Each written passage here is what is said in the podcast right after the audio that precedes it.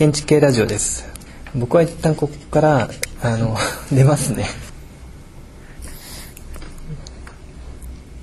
俺実はさ、俺なんか建築学生じゃないからさ、都市環境だから、も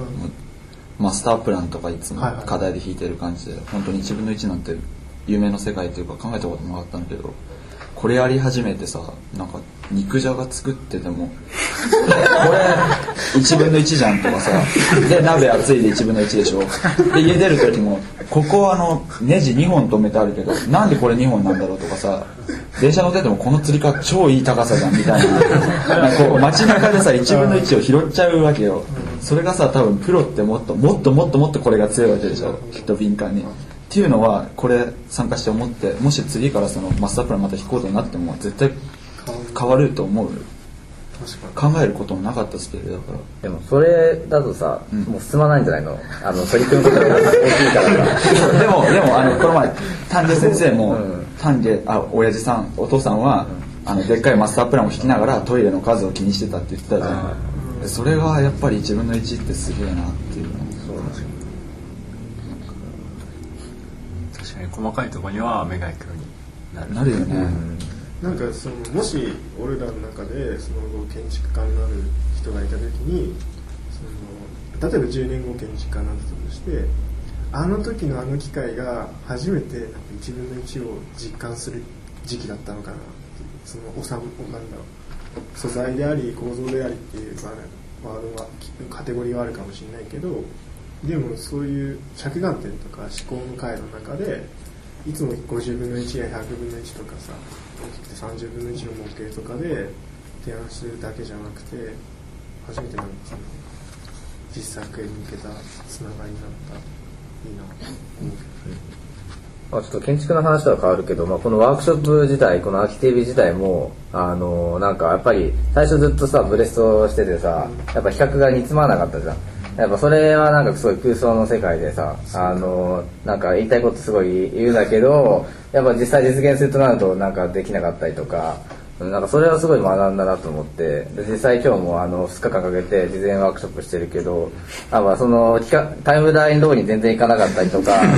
なんかすごいあのなんかそのやっぱやってみないといろいろこう1分の1の世界っていうのは、まあ、見えて見えてこないというか、うん、でもそれが逆になんか面白いなと思ってすごいこうなんか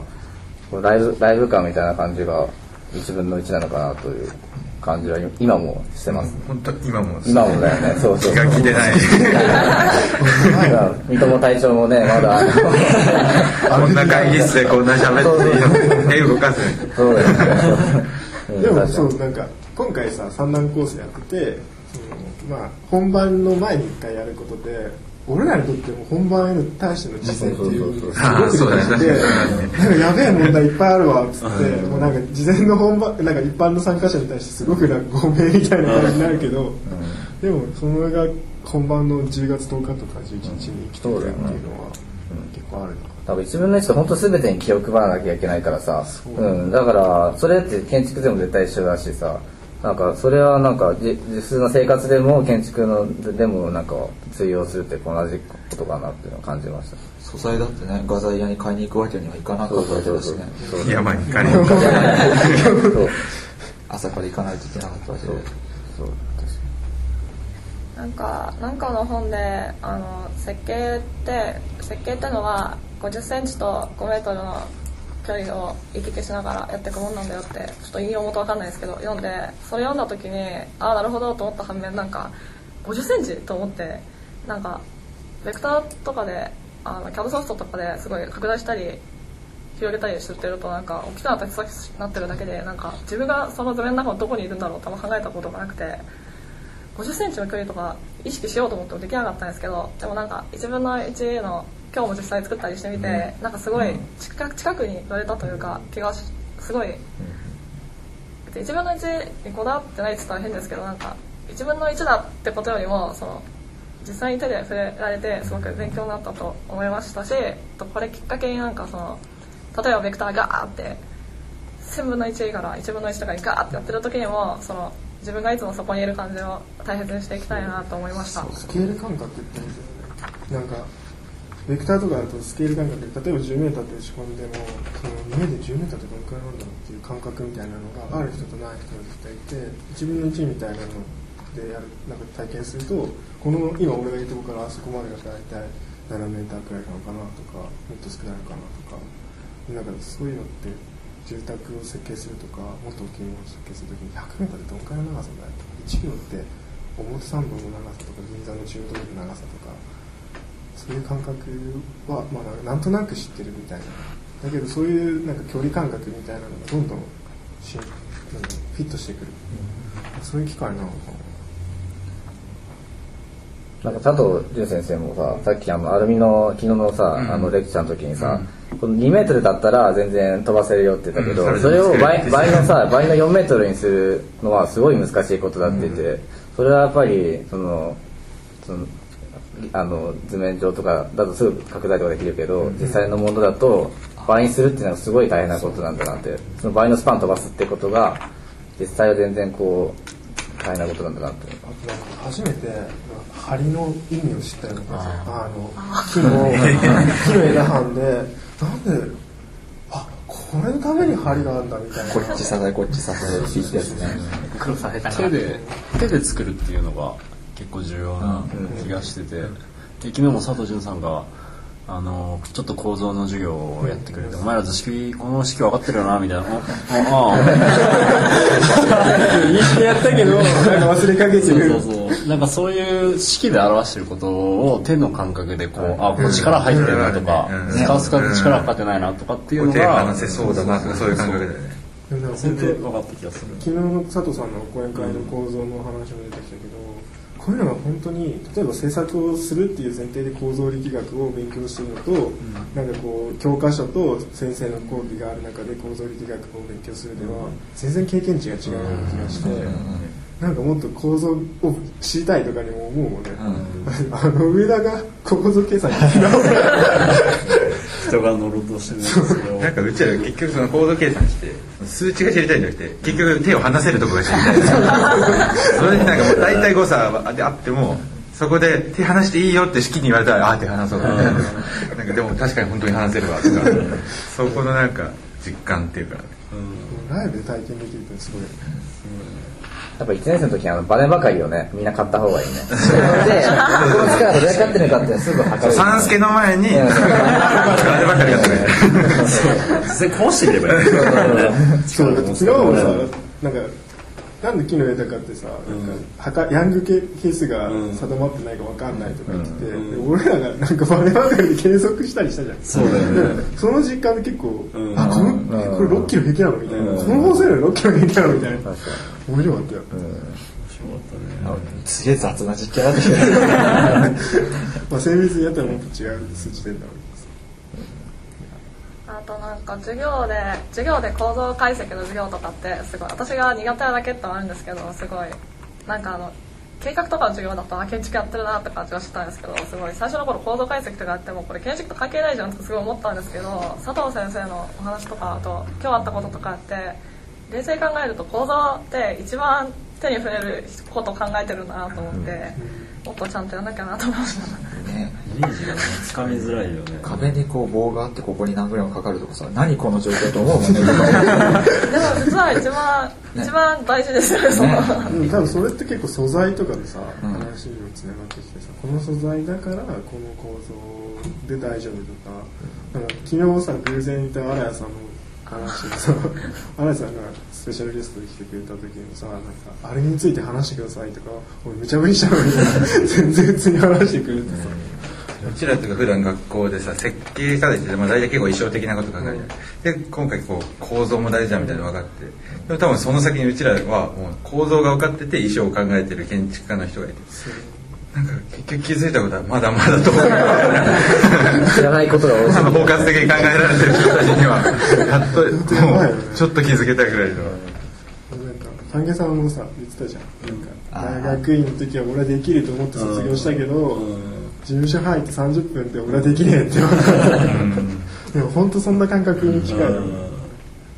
びてえとか。だからもう今回建築道ってすげえいいタイトルだなと思ってさ最近宮本武蔵吉川英治の読んでんだけどさ すげえ剣の修行するの。でもまあ鴨川で朝から冬なのに水かぶったりさ剣振ったり。で剣っていうものと歯と自分の体と周りの空間空気と相手いろんな対話するものがあってで道剣道じゃん。もう何十年もかけて追求するっていういろんな要素がありすぎて1年2年じゃできないっていうの建築道全く一緒だよねと思って最近ちょっと思ってた。いやー建築は道だよ本当に。建築道っていう授業あってもいいと思う。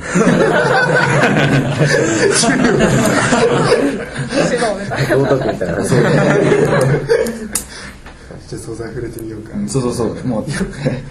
えることがね。もう多すぎるよねやっぱり。竹村だから君教授になればいい。建築道学の第一人者と竹村ですけど。ワークショップは道場みたいな感じですね。確かにね。アーキティビ2050とかで。引用して。でもなんかそうそれの一方でみっちゃんとかのそうなんかウェブと関係そうそこが面白いよね。なんかうちらがどんだけこうリアルなことをこう展開するんだけど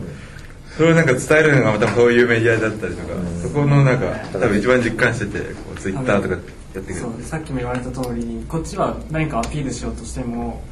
伝わってなかったりそのどう伝えたらいいのかって模索する中でもやっぱり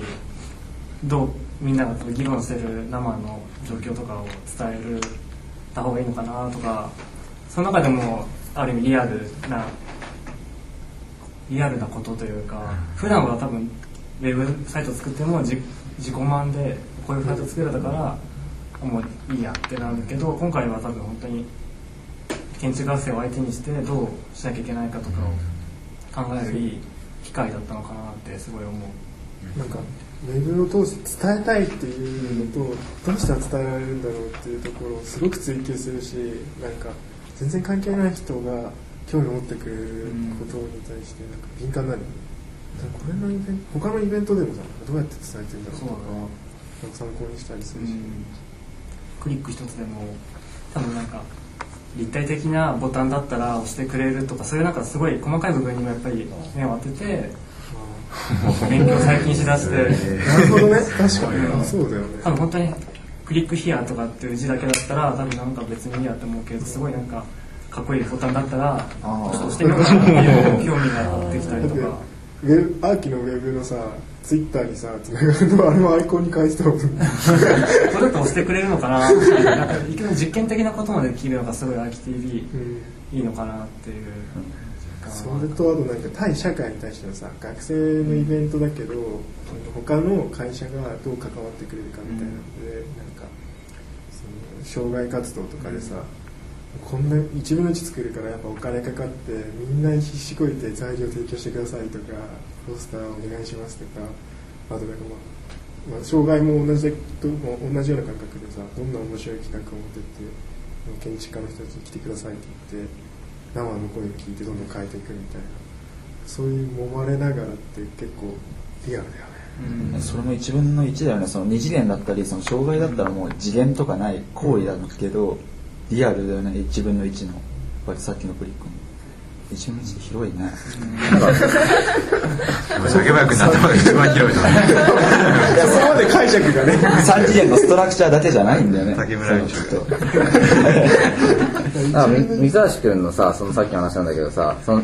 あの1分の1の伝える手段って多分手紙かなと思ってさ1対1なわけじゃん、でもそのウェブっていうのはさそれ以上になんか今あの可能性があると思ってなんか1分の1万だったり1万1分の1000だったりとかその1人が1000人だったり1万人に対してこう発信できるかなと思ってなんか1分の1をこう超える新たなこう手段がウェブだったりそのそういう世界なのかなと思って、まあ、時代はもうそういう時代なのかなと一方でもちょっと思ったりもしたけどね。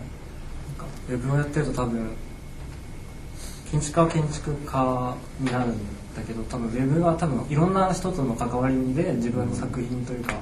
相手に社会に対してアピールできるポイントがあってすごいそこにリアルを最近感じるのかなって、まあそれがウェブだけじゃなくてもいろんなところで多分あるんだろうけどツイッターでもやっぱり突然参加者一人が、まあ強引につなげるとね建築系ラジオもこうやって音声の時間の1分の1ってところがあって、テキストだとほらこう、まあ、インタビューとしてもこう違うものになるじゃない長さも変わるし構成もするし。で、まあ、あのそのままこう一応ね、えー微妙にカットしなきゃいけない時があるかもしれないけどあの一応そういう意味だとあの一応1分の1に入れてください。だから今この瞬間 よかった。なんか今の話悔しいけど僕がいない方がうまくいってるいつも通りだだいぶ最初は多分その僕ら自身がすごい合っていてもそれがその自分の1っていう意味のまだつながりのコミュニケーションという意味では全然それにタイトルついてなくて、このなんか半年間をかけていろいろ話してきた中でやっぱなんかこう仲間っていう風になってきてそういうなんかこういうふうに話していけてるのかなと思うんですけどね。じゃあそれを締めてもらって。じゃああのちょっと急いで佐藤さんのとに戻って、今度は佐藤さんにもえーインタビューしましょう。はい、これも配信される。あもちろんこれ使いましょう